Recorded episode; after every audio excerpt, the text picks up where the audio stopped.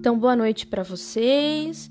É, a aula de hoje vai ser sobre análise institucional, mas pensando no autor Jorge Lapassade, na condição de burocracia e poder.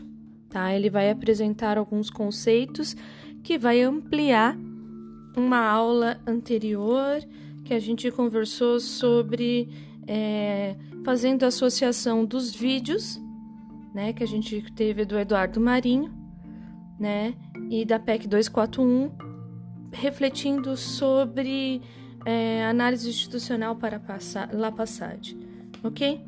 Então, para La Passade, a organização social, né, ela está diante de atributos do Estado e um lugar fundamental voltado à condição da burocracia. Para La Passade, né? A burocracia, ela se caracteriza por algumas questões. Ele pensa que a burocracia apresenta papéis, ofícios, demoras, memorandos, né? E para ele, essa burocracia ela tem um objetivo, né? Porque ela deslegitima o poder daquele que solicita por alguma questão dentro da situação burocrática. Numa condição cotidiana, vocês podem pensar em diversos lugares que têm uma relação de poder, a gente poderia pensar inclusive no poder judiciário, do qual vocês fazem uma reivindicação, uma solicitação, aí existe toda uma organização, um protocolo de abertura de processo, de ser chamado para audiência, de se colocar como um parecer, do qual você não pode se representar sozinho. Você vai precisar de um advogado ou de alguém que lhe auxilie nessa questão. Então essa burocratização, né, ela está diante de diversos contextos na vida das pessoas e na nossa no cotidiano. Ele também diz que a burocracia, antes de tudo, é uma questão política é, para ele é um certo tipo de reação de poder que atravessa é, toda a vida social, desde as relações de produção, inclusive até o lazer, passando pelos partidos políticos, pela pesquisa científica e pela educação. Naquilo que a gente vê no âmbito da educação, vocês conseguem perceber que há diversos aspectos de burocratização, inclusive nos trabalhos acadêmicos, que trazem regras, organização, a apresentação. E o Jorge Lapassade ele fala que isso é, coloca ao sujeito ou ao aluno uma dificuldade de expressar efetivamente aquilo que ele pensa dentro da construção de um trabalho científico, porque ele tem que seguir uma regra, ele tem que seguir uma organização a partir de outros teóricos que citaram aquilo, né? Então ele vai falar dentro dessa, porque Lapassade ele traz, lembrando que Lapassade ele escreve a sua teoria com Lorot depois da Revolução Industrial. Né? Então, ele está falando sobre uma organização social capitalista, da qual ela existe uma hierarquia e ela existe uma forma de organização específica. Né? Então, eu vou tentar trazer alguns exemplos sociais para que vocês pensem o quanto essa condição de burocratização e de poder ela está impregnada dentro da nossa organização social com diversos discursos instituídos. Quando ele fala da condição de lazer, né, ele apresenta, por exemplo, que inclusive os passeios, os lazeres, né, quando você faz uma excursão, que você contrata por uma agência de viagem, ela vai colocar quais são os lugares voltados ou mais significativos, trazer um contexto histórico, reunir as pessoas. E dentro dessa dentro dessa organização de lazer para La Passade também é uma forma de burocratizar o passeio. Não é um passeio livre, autônomo, e as pessoas cada vez mais sentem essa necessidade de ter alguém que vá caracterizando é, essa programação, né? E o prazer turístico ele passa então a ser planejado. Não é mais algo que as pessoas podem ir experimentar o espaço, né? Então a gente consegue perceber dentro desse contexto é, o quanto ele fala também da condição de burocratização. Ele também fala, por exemplo, da burocratização voltada aos partidos políticos. Essa eu acho que vocês conseguem pensar de maneira muito clara, principalmente no contexto atual do Brasil, onde parece-me que há uma discussão e uma ausência de unificação de ideias que proporciona aí um trabalho burocratizado onde os efeitos é, eles não, não conseguem contemplar a demanda que deveria ser respondida, que seria a grande massa. Né? Aí ele também colocou que a questão de burocratização ela se apresenta, por exemplo, dentro de uma instituição policial, onde os delegados ele exerce dentro da sua hierarquia é, o poder, né? assumindo um posicionamento decisório. Né? Então ele fala que nas relações cotidianas a gente constantemente vai vivendo relações de poder. Ele inclusive fala das relações de trabalho. A burocratização se manifesta no controle da gestão produtiva, pela forma de trabalho mecanizado, padronizado, sujeito à cronometragem é, e à é, racionalização de algumas normas né? Inclusive, é interessante pensar que quando se entra em algumas instituições, não se faz uma revisão sobre as normas instituídas.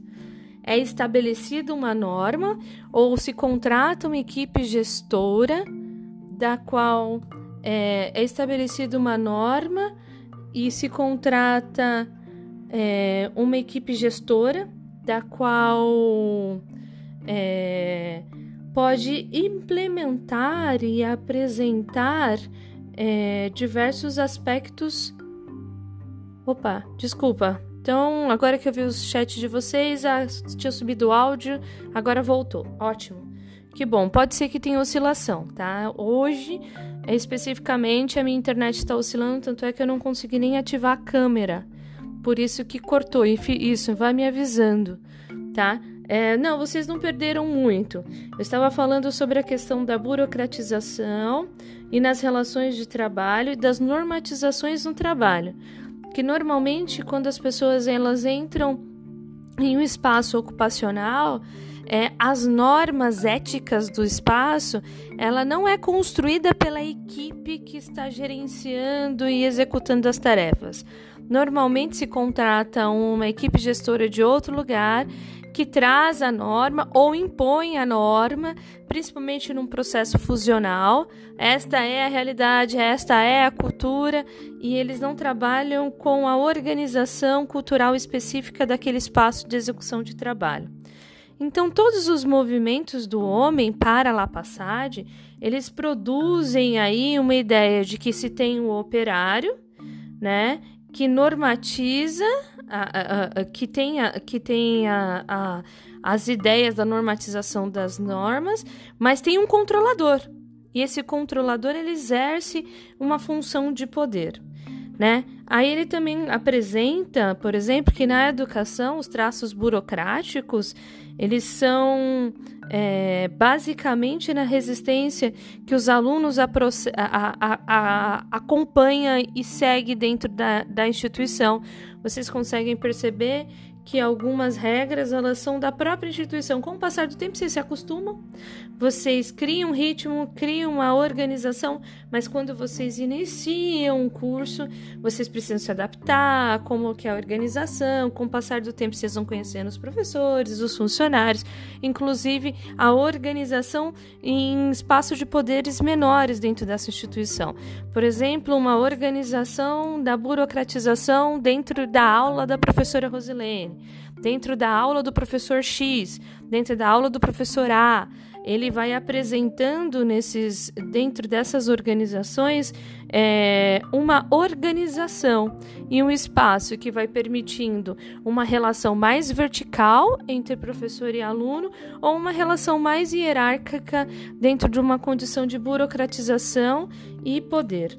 Né? Então, todas as formas de burocratização para La Passade é uma forma de organização de poder, em que há uma alienação de condição, de decisão sobre o fazer cotidiano.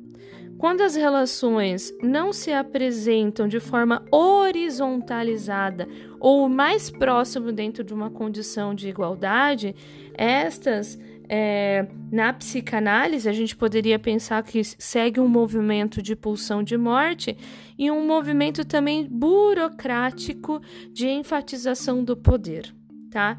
Então, na relação burocratizada, não há um alinhamento, um direcionamento de interesses nas relações grupais, mas sim aqueles que são os indivíduos que vão executar que ele chama de executores, e aqueles que são os dirigentes, que assumem o poder, tá? Então, pensando ainda sobre a questão da, da burocratização e poder, né, Lapassade fala que a relação burocratizada é uma relação entre desiguais.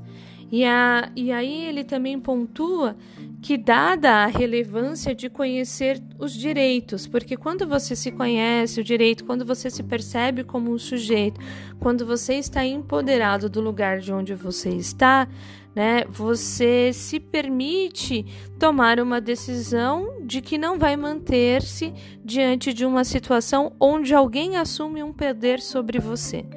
Né? Então, as relações desiguais elas são burocráticas e, e elas proporcionam que? Uma fragmentação do poder daquele que solicita determinada ação, determinado serviço.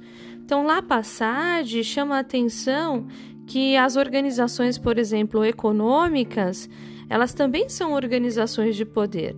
Né? E elas estão aí, ele coloca de uma maneira que a, que a burocratização e poder ela penetra em todos os poros da existência social. Para o autor, né, a burocracia ela extrapola os limites do capitalista e do capitalismo, atingindo toda e qualquer organização da produção em determinados grupos ou classes sociais ou até de etnias ou gêneros. Distingue-se das demais para fazer o controle da política, da educação, da informação, da economia, né, entre outros. Né? E a gente conseguiu, por exemplo, pensar nos vídeos anteriores, quando a gente falou um pouco sobre é, a psicologia institucional para La Passage, quando ele vai falando sobre as mudanças é, no direito ou no investimento na educação, que foi a PEC 241, que foi aprovada em 2016 e hoje há um congelamento de gastos em pesquisas, na educação, na saúde, que está impactando no momento atual. Né? É, outras organizações, por exemplo, de incentivo de iniciativa privada voltado para a educação, que é a ProUni. Né? O ProUni ele traz o benefício para diversos alunos, mas ele surgiu sempre em prol do interesse dos grandes empresários que vendem educação. E ele é financiado aí pelo governo federal e que também teve redução, também teve cortes relacionados à PEC 241 pós 2016. Né? Ele também, também fala, começa a falar sobre a reforma do ensino médio né? e sobre diversos aspectos. Para pensar um pouco sobre o campo da economia, eu coloco como sugestão, inclusive eu compartilhei para vocês, aí fica uma leitura para as férias, se vocês puderem. Tem um livro que se chama Crash. Do, é, esse livro ele tem ele está disponível também online se vocês quiserem mas eu dá para baixar tranquilamente mas vocês podem pegar é, pegá-lo no, no tá disponível para vocês também em formato de PDF esse essa obra ela vai falar um pouco sobre a história da economia do mundo, como se organiza, o que é pensado e como é organizado. E diante desses conceitos, a gente vai começar a pensar sobre outras questões na aula seguinte. Quando a gente for falar do filme do Quinto Poder, a gente também vai pensar nesse conceito. Na outra aula, quando a gente for falar sobre o outro documentário, A Revolução Não Será Televisionada, né? Então a gente vai trazendo diversos aspectos para pensar sobre essas relações de poder. Eu quero colocar agora de uma maneira mais sucinta é, um exemplo mais próximo, é, um exemplo mais próximo do contexto atual para falar sobre a questão da burocratização de poder. É, eu acho que hoje tem se repercutido constantemente na mídia uma discussão que cabe à reflexão sobre. Talvez eu tenha apontado, mas não me aprofundado tanto sobre esse conceito, que é a questão de é, trabalho, né? Porque você pode passar fome, né? Então, o conceito de fome e, e o conceito de preservação da vida e o isolamento social, como se fossem duas condições que não estivesse interligado para o bem-estar da humanidade. Então, as pessoas, de uma maneira como na psicanálise coloca, de uma pulsão de morte de uma maneira agressiva, né? Ela não pensa no ser humano como uma condição que seria necessário as duas hipóteses para a existência. E para pensar e para construir como se mantém a condição da burocratização dentro é, desse discurso que é passado, né, de algo instituído com medo da fome, com diversos aspectos, eu quero apresentar alguns conceitos para a gente fazer uma construção histórica sobre esse pensamento e aonde o discurso instituído e onde podemos fazer associações do conceito de la passade na burocratização e poder que as pessoas nem percebem que nesse discurso elas estão representando algo desta organização. Então, para isso, é importante contextualizar que o número de pessoas hoje é, passando fome no mundo nos últimos quatro anos eles têm aumentado. Tem um noticiário, depois eu posso passar para vocês. Tem uma notícia de 15 de 7 de 2019, do ano passado, né? Que a fome, que é uma pesquisa da ONU, que ela tem o título Fome aumenta no mundo e atinge 820 milhões de pessoas, né? Diz o relatório da ONU. Ou seja, muitas pessoas no mundo elas já não tinham alimento, já não havia alimento suficiente. Claro, tem alguns países específicos que caracterizam mais essa condição da fome, como a Ásia, o continente africano, o Caribe e alguns países aqui da América, da América Latina.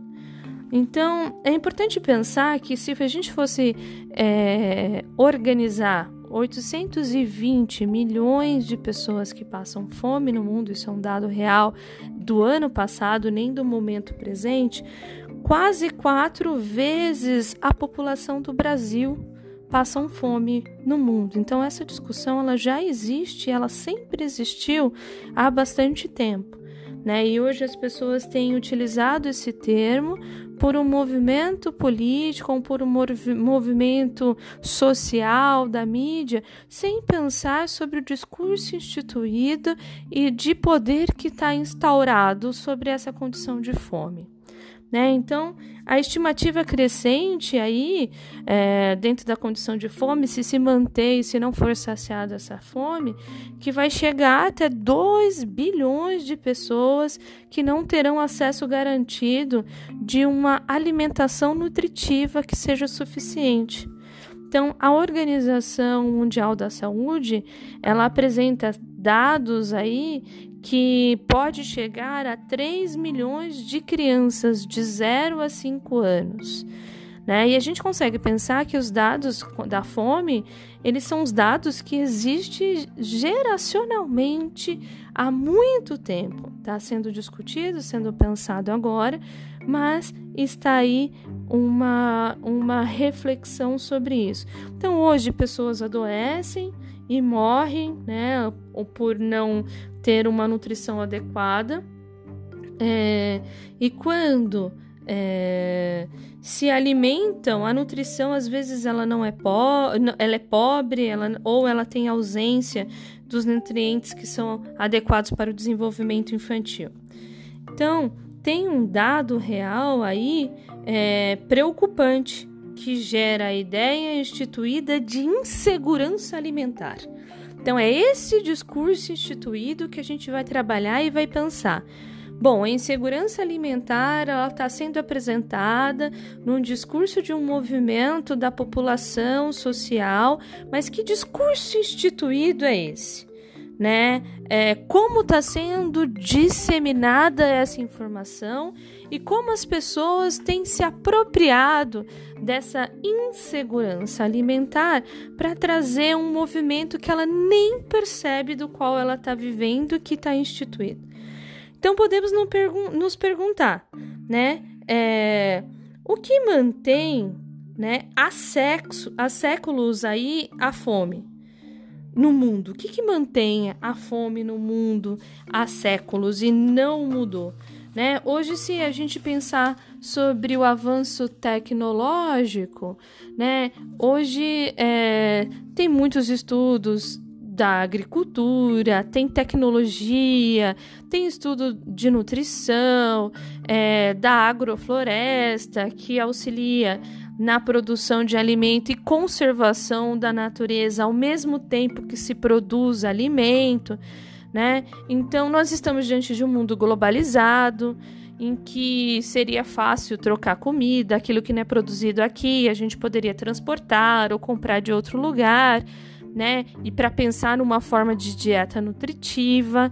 Ora, mas se a gente poderia fazer isso, por que, que existe a insegurança alimentar? O que faz as pessoas apresentarem hoje este discurso de insegurança alimentar se a gente está diante de um monte de possibilidades que poderia é, auxiliar? Então, é importante pensar aí sobre a burocratização que está sendo apresentado nessa organização capitalista das representações atuais e num discurso instituído de insegurança alimentar, fazendo uma analogia ao texto de La Passade de burocracia e poder, né? O que se vê é que a fome sempre esteve presente na história da humanidade. E a insegurança alimentar, ela sempre esteve presente para muitas pessoas no mundo. Então já se tem um discurso e um medo e um anseio né, de não ter acesso, a possibilidade de ter acesso ao consumo. Esta é a grande chave.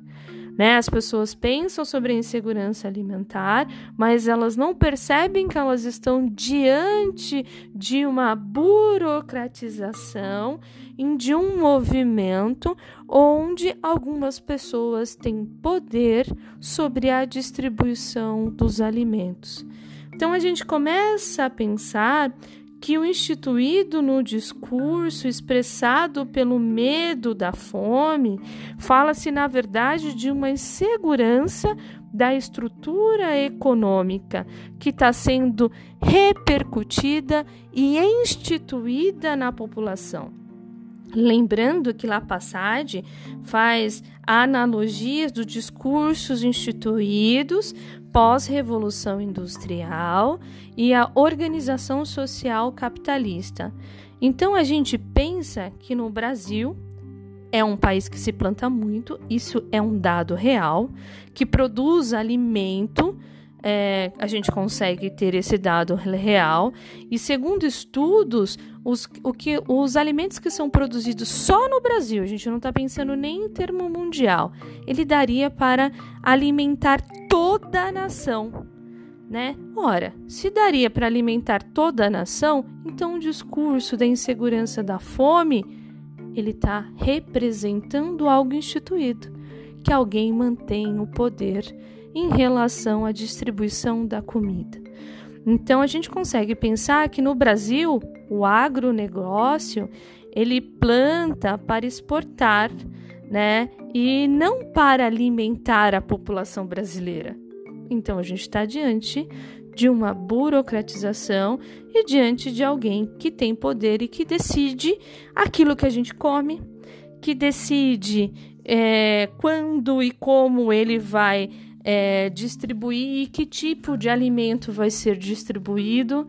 Né? Então, a gente poderia pensar que isso já segmenta também uma outra situação instituída que as pessoas não percebem, que são as relações de classes. Ou seja, aqueles que estão dentro de uma relação econômica, socioeconômica com melhores condições, eles terão mais facilidade de ter acesso à alimentação.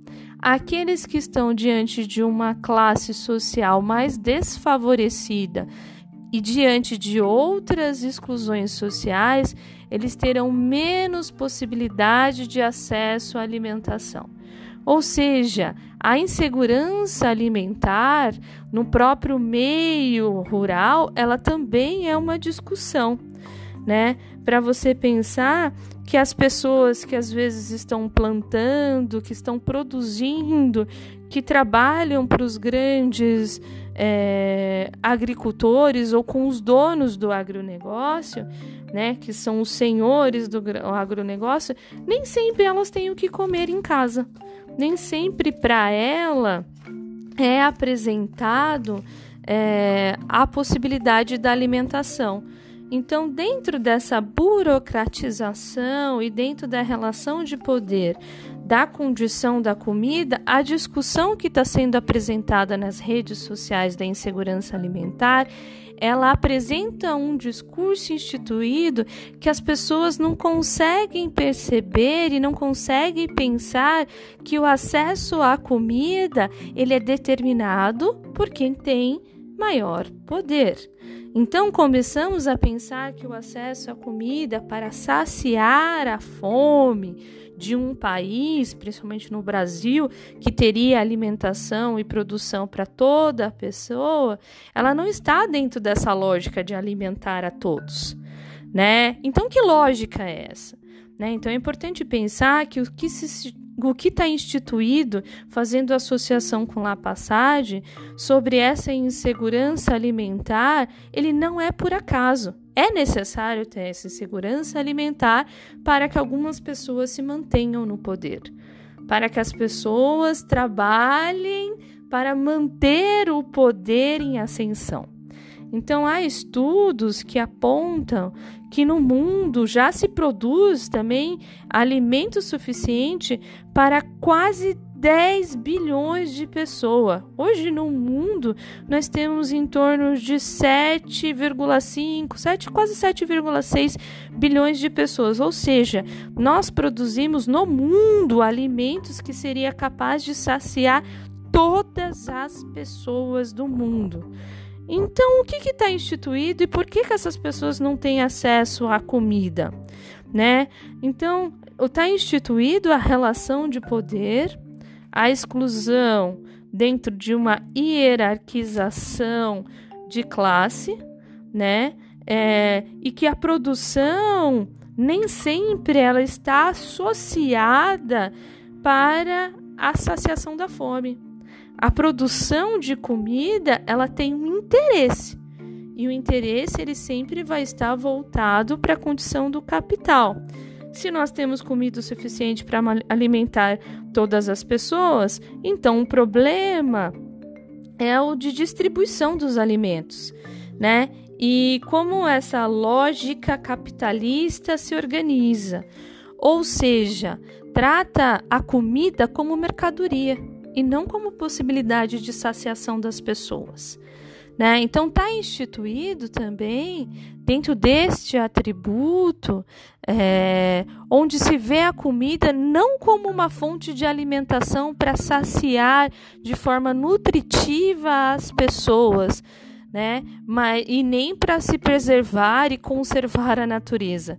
O que está por detrás desse discurso né, da insegurança da fome, do medo da fome, é, é a lógica econômica de atribuição do dinheiro. Se eu não trabalho, eu não tenho dinheiro. Se eu não tenho dinheiro, eu não posso consumir. Se eu não posso consumir, logo eu não como tá? Então, é, as pessoas precisam fazer uma análise dentro desse discurso para não assumir um direcionamento dentro de um movimento agressivo de massa, onde descaracteriza a necessidade da humanidade de comer, a necessidade da humanidade de preservar a vida diante de uma pandemia que não se tem cura, que não se tem vacina. Então, é importante pensar que movimento e que escolha esses sujeitos eles assumem diante dessa, dessa discussão. Então, a escolha do que se planta hoje, por exemplo, ela é inclusive a que se volta para, para o lucro. É, ele se produz, por exemplo, determinado tipo de milho, porque ela, é, esse determinado de alimento é o que vai proporcionar lucro. Então eles escolhem, inclusive, o que, que a gente, as formas de alimentação da população. Eles escolhem o que vai ser produzido, eles escolhem o que eles vão vender, eles escolhem o que a gente vai consumir e o que a gente leva para o nosso prato na nossa casa. Né? Então, a nossa alimentação ela não está dentro de uma organização que a gente pode escolher. Tá? Então, nem nós podemos escolher exatamente. Claro, tem uma variedade de produtos dentro do supermercado, eu posso selecionar, mas inclusive os produtos que são selecionados para venda no supermercado, eles seguem uma lógica econômica e uma lógica que volta à condição do dinheiro. Aí vocês podem pensar, como assim? Então eu não tenho controle de nada? Eu não posso controlar o que eu vou comer? A resposta é bem simples. A gente, por exemplo, tem diversos tipos de alimento que algumas pessoas nem sabem que existe. Cenoura roxa, por exemplo. Existe esse tipo de alimento, inclusive ela é mais nutritiva do que a, a, laranja, mas não se vende em qualquer lugar. As pessoas às vezes não sabem que esse tipo de consumo existe. E você poderia apresentar isso para uma criança. Olha, essa daqui, você sabia que existe a cenoura roxa, que ela vai produzir nutrientes su suficientes para você comer bem? Talvez ela não conheça. Mas se você perguntar para ela sobre o cardápio do Burger King, talvez ela consiga fazer uma caracterização. Se você perguntar para ela sobre o suco industrializado, talvez ela consiga te dar essa resposta. Então, para a resposta dessa pergunta sobre o controle dos tipos de alimentos que nos são oferecidos para consumir, basta pensarmos que existe de milhares de possibilidades de vegetais saudáveis que poderíamos produzir ou até se alimentar e que deveria oferecer a nutrição adequada para todo mundo né? Porque a gente poderia produzir. No entanto, é, quando a produção de alimentos fica concentrada nos donos do agronegócio, essa possibilidade ela é minimizada, né? Porque eles têm outra ideia. A ideia dele é maximizar lucro nas espécies de vegetais e de animais que para eles é interessante. Logo, ele produz uma seleção de alimentos mais limitado, é, aí também entram outros grupos que são bastante interessados na condição alimentícia, que são as produções de transgênicos, dos agrotóxicos, é, dos desmatamento, né, se for necessário, que vai levar à condição do lucro e do poder né? E muito mais interessante, né, pensar que esse cardápio ele tem que ser lucrativo para ele. Então oferecer o cardápio para alguém que vai consumir. Não importa se ele tem os nutritivos necessários para a alimentação adequada da população.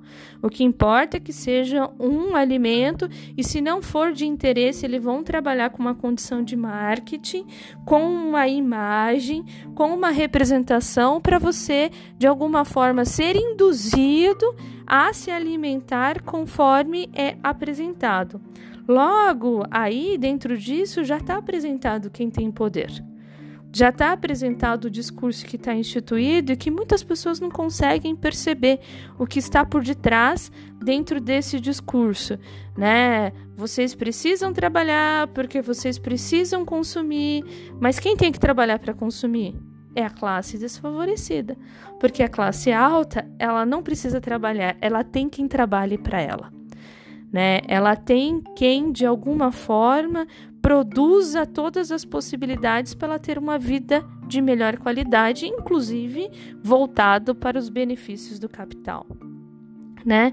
Então, logo é diminuída as possibilidades de variedade alimentar nos supermercados, é, outros conceitos relacionados e instituído também é para pensar, gente, sobre os padrões de belezas dos alimentos. Quando as pessoas vão comprar uma maçã, né? Elas vão olhar aquelas que são mais bonitas. Inclusive, eles colocam uma foto bonita. Você vai num restaurante, eles colocam uma foto, um cardápio daquela comida bonita, né? Então, dentro disso, está sendo incutido dentro de você um padrão instituído, né? Que diz que você tem que comer pela beleza, não, não pela nutrição. E é interessante que a criança vai aprendendo isso de maneira instituída né? É, se o pai não trabalha com um discurso da relevância alimentar, ela fala: ah, isso não é bonito. Então eu não quero, porque nem sempre a comida saudável ela apresenta um aspecto bonito de se ver, né? Então aquele tomate perfeito, né, que se tiram as fotos, né, que se produz um alimento, né? Então, dentro dessa situação aparece uma outra caracterização que é muito interessante o descarte de alimento que não é bonito. E esse descarte ele vai se dando o tempo todo. Ele vai se dando pelo produtor, que às vezes, porque ele sabe que quem vai consumir é, em grande massa ele não vai querer, e aí algumas pessoas têm fome e poderia pensar sobre uma forma de distribuição sobre os descartes daqueles produtos que não estão dentro de um padrão instituído de beleza né? Pelos próprios comerciantes, às vezes ele compra um produto, e principalmente é, as verduras e legumes que estragam muito rápido, então eles fazem esse descarte e não trabalham com uma possibilidade de reutilização daquele alimento que está em processo de vencimento ou de oferecer para aquelas pessoas que têm menos possibilidade de, de vivência ou de se alimentar né? E por nós. Às vezes, na hora que a gente vai consumir algum produto, a gente olha, não, eu não quero esse. A gente seleciona também sobre isso, né? Então, é... Aí tem um, um documentário que depois eu posso colocar um título que vai falar sobre, sobre essa questão de caracterização da, da, da alimentação, que é muito além do peso tá? Talvez esteja disponível no YouTube, que ele vai falar sobre como funciona a ideologia do alimento e como é trabalhado o marketing para fazer as pessoas ser levadas a consumir determinado produto que nem sempre é nutritivo e principalmente um marketing massivo voltado na alimentação de criança para lanche escolar né? Onde a criança quer comprar o, o lanchinho do Mickey, o lanchinho do Bob Esponja, nem sempre nutritivo.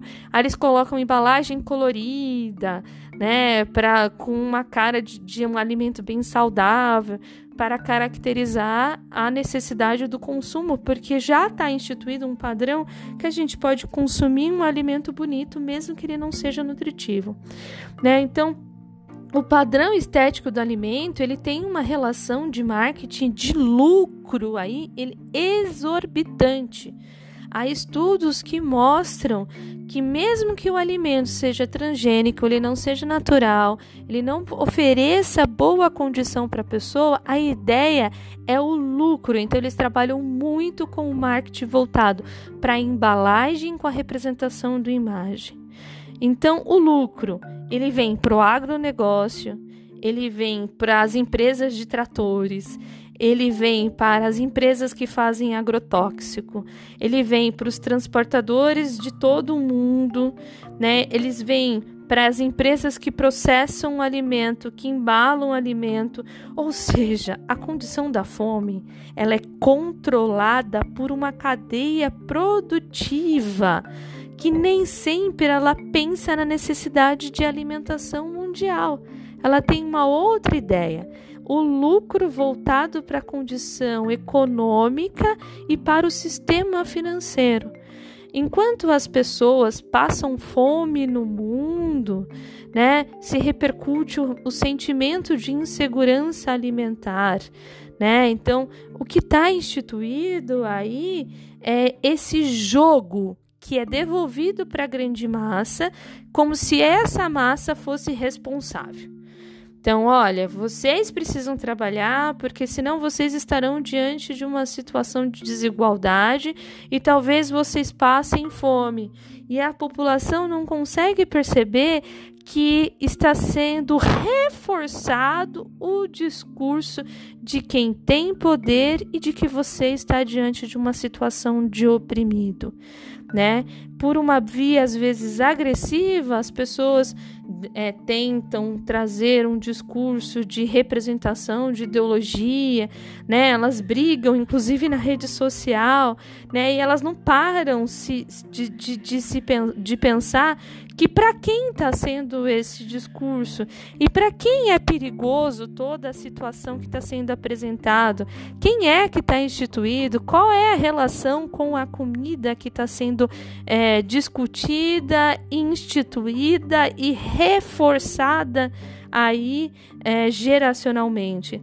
Então percebem que o discurso burocratizado ele é instituído geracionalmente, né? E ele delega para as pessoas mais é, desfavorável ou as pessoas que estão diante de uma vulnerabilidade social a responsabilidade de se alimentar. Então, se ela está passando fome, é a responsabilidade dela né? Então ela não é um sujeito de exclusão social, ela não é uma pessoa que tem dificuldade de acesso ao capital, ela não é uma pessoa que não vai conseguir consumir, ela não é uma pessoa que ninguém dos grandes empresários deseja alimentar, ela não consegue se perceber dentro dessa organização. Então é importante pensar que a bancada ruralista, se vocês pegarem aí dentro do nosso poder brasileiro, é, ela não enuncia esse interesse de sanar a fome de forma alguma. Ela enuncia o interesse de manter o poder, de que as pessoas continuem dentro de uma engrenagem, como diz o La Passade, de organização capitalista, onde elas continuem produzindo lucro para eles que não passam por dificuldade, que não se expõem diante de problema de isolamento social, porque eles têm boas condições econômicas, inclusive acesso à saúde de qualidade, não teriam dificuldade caso eles é, adquirissem ou propagassem até o, o vírus do coronavírus. Então, afinal, eles que têm o um recurso, eles que são a propriedade. É interessante pensar que dentro de uma organização de terra, né, essa bancada ruralista, elas têm um recurso total, eles são donos de grande partes de terras do mundo, inclusive dos cargos políticos. Né? Em um país aí democrático, são eles que assumem o poder. Né? Então, são eles que direcionam a produção de alimentação. São eles que direcionam aquilo que vai ser consumido para a população com melhores condições econômicas na exportação, porque os nossos produtos de boas qualidades são exportados e o que tem menores qualidades, né, de qualidades inferiores, eles são disponibilizados no supermercado para a grande massa consumir. Logo, cabe aí é, pensar que essas pessoas elas são capazes de escolher se elas querem realmente assumir esse posicionamento diante de uma briga agressiva ideológica, sem pensar qual é o interesse por detrás disso. Percebam que há um interesse né, é, de, de que vocês consumam e que se mantenham uma organização daquele que tem poder. Então a insegurança alimentar, ela é um efeito esperado e eles conduzem isso, eles fazem de uma maneira que as pessoas entendam que elas precisam sentir fome. Elas precisam, de alguma maneira, dentro da hierarquização, assumir um posicionamento para se tornar manipulada por aqueles que querem manter um lucro. E nós somos as peças dessa engrenagem. Assim, dizem que o Estado pode resolver tudo com algumas políticas públicas voltada para essa condição, mas todas essas políticas públicas, é, se vocês fizerem uma reflexão, elas vêm para é, manter o poder de quem tem melhores condições econômicas. Como eu citei no início da aula, Vamos pensar sobre o ProUni. Sim, o acesso à universidade, à, à universidade para a população que não conseguia entrar dentro de uma universidade pública e gratuita, né? Ele foi é, abrangente, mas ao mesmo tempo percebe que houve um alinhamento com os grandes empresários que vendem educação, né? Então é, houve uma troca de interesses para que se tivesse o acesso ao ProUni. Então é importante pensar que houve um acesso à população que era desfavorecida para a inserção na universidade, isso é muito bacana, mas de alguma forma essa população não se reivindicou dentro de um movimento social que deveria ter uma educação gratuita e de qualidade para todos. Então, ela não percebe e se apropria daquilo que vai sendo colocado como dinheiro e se mantém a lógica de manter quem tem no poder, né? Então, é importante pensar que por detrás dessa fala enunciada de maneira oculta, que a fome é interessante, pois leva as pessoas a entrarem aí na engrenagem do capital, isso também demonstra é, que é, não se pensa nos seres humanos como prioridade. Porque quando a gente pensa no ser humano com prioridade, a gente tem que pensar que esse ser humano precisa ter uma alimentação de qualidade. Quando a gente pensa no ser humano com qualidade, a gente tem que pensar que esse ser humano ele precisa ser preservado diante da possibilidade de um tratamento de saúde no movimento de pandemia, que um país não tem possibilidade de lidar com o tratamento de saúde de toda a população.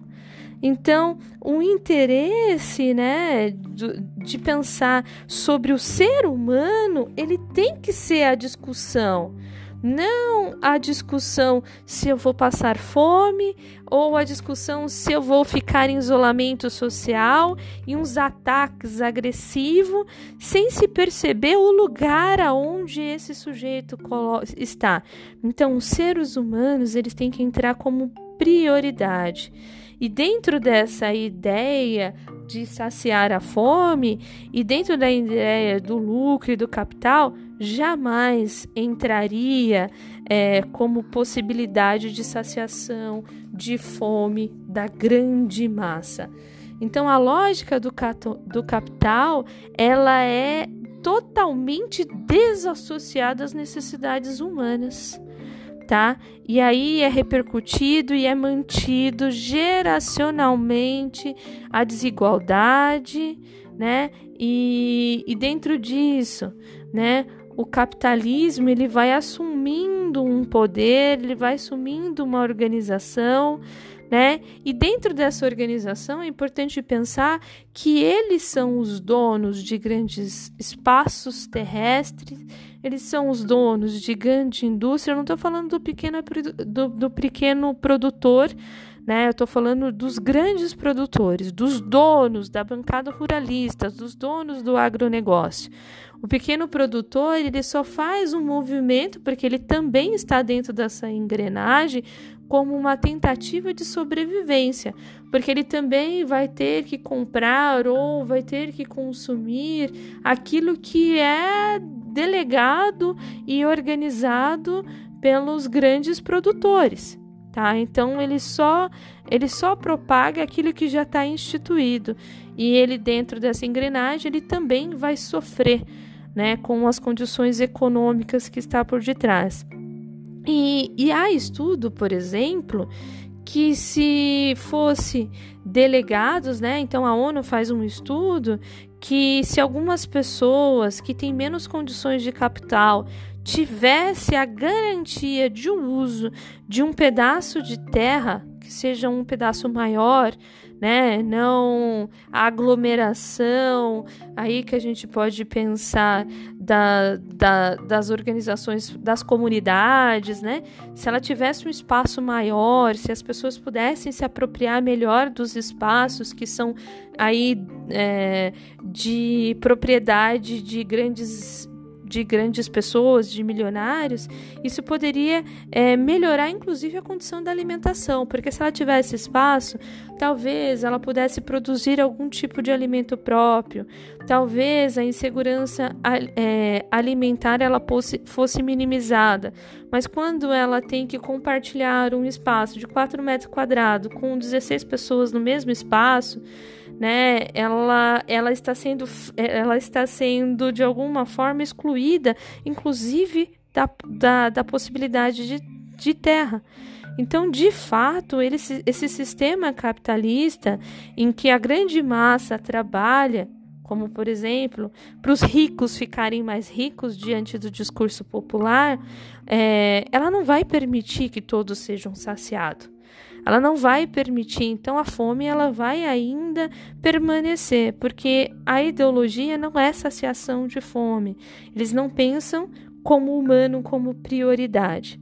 Então esse sistema capitalista é, em que a grande massa trabalha, né, é, ele não irá permitir para perder os privilégios, porque ele é um sistema que mantém a elite feliz protegida e alimentada, né?